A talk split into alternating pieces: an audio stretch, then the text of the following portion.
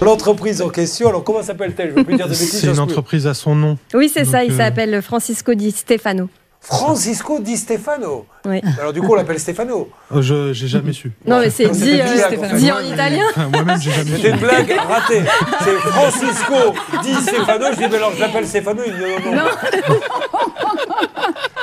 J'arrête définitivement les blagues, c'est terminé. C'était la dernière. Merci, au revoir.